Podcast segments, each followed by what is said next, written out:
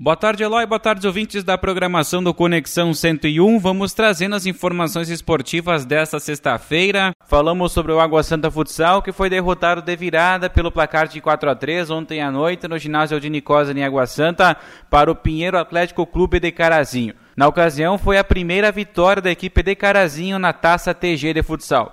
Água Santa começou bem, pressionando, criando boas oportunidades, fez o gol com o Pato abrindo o marcador, só que recuou bastante ao longo do primeiro tempo e permitiu que a equipe de Carazinho gostasse do jogo, empilhasse chances de gol, até que então o atleta, o Bruno, empatou a partida aos 19 minutos. Já no segundo tempo, ambas as equipes voltando com um ímpeto ofensivo um pouco maior. Água Santa novamente tomou a frente do marcador. Cobrança rápida de lateral pelo lado direito pelo Chupim. O Pato novamente bem colocado no segundo pau, fazendo o segundo gol de Água Santa. Novamente um amplo domínio da equipe do Pinheiro de Carazinho, que buscava com insistência o empate. Poderia ter, ter empatado já logo na sequência que sofreu o gol, porém perdeu inúmeras oportunidades, no mínimo duas claras à frente do goleiro Anderson. Ederson e aí, com uma falha do goleiro Anderson, faltando uns 5 minutos para acabar a partida, o Pinheiro conseguiu empatar o jogo e logo na sequência virou a partida. O Água Santa Futsal, precisando do empate, colocou o Anderson mais avançado como goleiro linha. E aí, faltando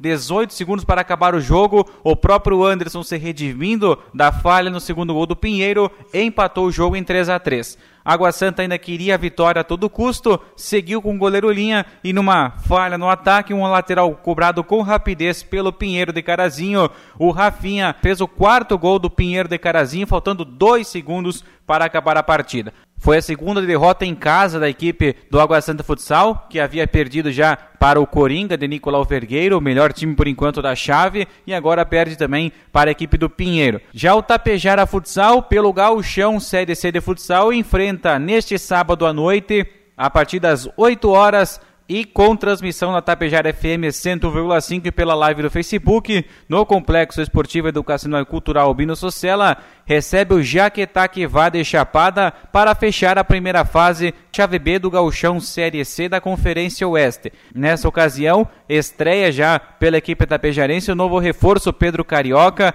também vindo da AMF de Marau, assim como o Simon já veio algumas partidas atrás, e agora é novo atleta que integra o elenco do Tapejara Futsal para finalizar essa primeira fase da competição e, na sequência, para disputar a segunda fase do Gauchão Série C. Um jogo importante para o Tapejara Futsal tentar retomar a liderança, torcendo para um tropeço da equipe do Soberano de Sarandi, que por enquanto é líder do grupo com 16 pontos, Tapejara Futsal segundo com 15, e se vencer combinação de resultados, o Tapejara Futsal fecha a primeira fase na primeira colocação. A venda de ingressos pela internet, pelo aplicativo do Pedidos 10, você acessa a loja oficial do Tapejara Futsal, ingresso no valor de 15 reais, novamente limitado a 300 ingressos para torcedores que não são sócios e os torcedores sócios do Tapejara Futsal têm entrada liberada para essa partida. Eloy ouvintes, essas foram as informações do Momento Esportivo de hoje. Um grande abraço, um ótimo final de semana a todos.